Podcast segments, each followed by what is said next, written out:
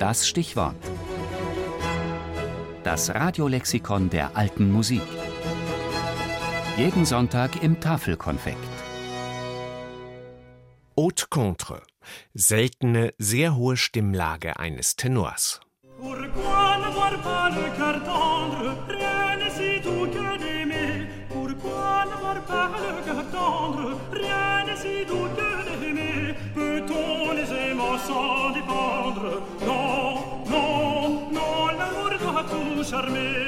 Um es gleich vorweg zu sagen, die französische Bezeichnung Haute Contre erinnert zwar irgendwie an den Countertenor, sollte aber keinesfalls mit dieser Stimmlage verwechselt werden.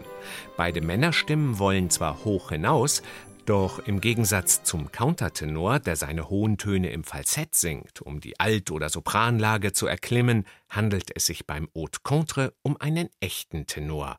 Der erzeugt seine hohen Töne mit der Bruststimme oder einer Voix mixte aus Brust- und Kopfstimme und kann deshalb natürlich längst nicht so hoch singen wie ein Countertenor, aber das hohe C schafft er locker und kommt oft sogar bis zum zweigestrichenen D.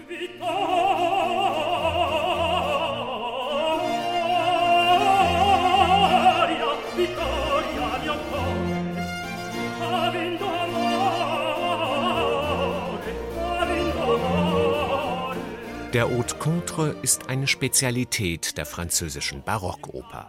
In der Regel war es die Stimmlage für die Helden und Liebhaber. Seltener wurde diese hohe Tenorstimme in parodistischer Absicht eingesetzt, wie etwa in Jean-Philippe Rameaus komischer Oper Platé.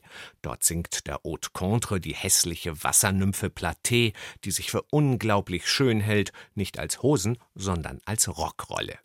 Rameau schätzte die Stimmlage so sehr, dass er mehr als die Hälfte seiner Helden-Hauptrollen für den Haute Contre komponierte. Aber das war keine Ausnahme damals. Alle französischen Barockkomponisten von Rang und Namen schrieben für den Haute Contre, von Lully und Charpentier über Marais und Comprat bis zu Gossec und Gluck.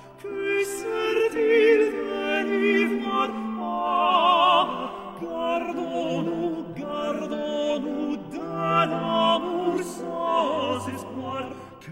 Dabei musste der Haute Contre, anders als später in der italienischen Oper des 19. Jahrhunderts, seine hohen Spitzentöne nur ganz selten unter Beweis stellen. Der penetrant schmetternde Tenor war gar nicht das Klangideal der Barockoper. Die italienische Fortführung des Haute Contre ist übrigens der Tenore Contraltino, der ebenfalls höher als das hohe C singen kann.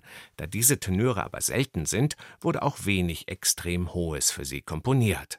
Der 14-jährige Mozart machte das einmal in Mitridate Re di Ponto und Bellini in I Puritani.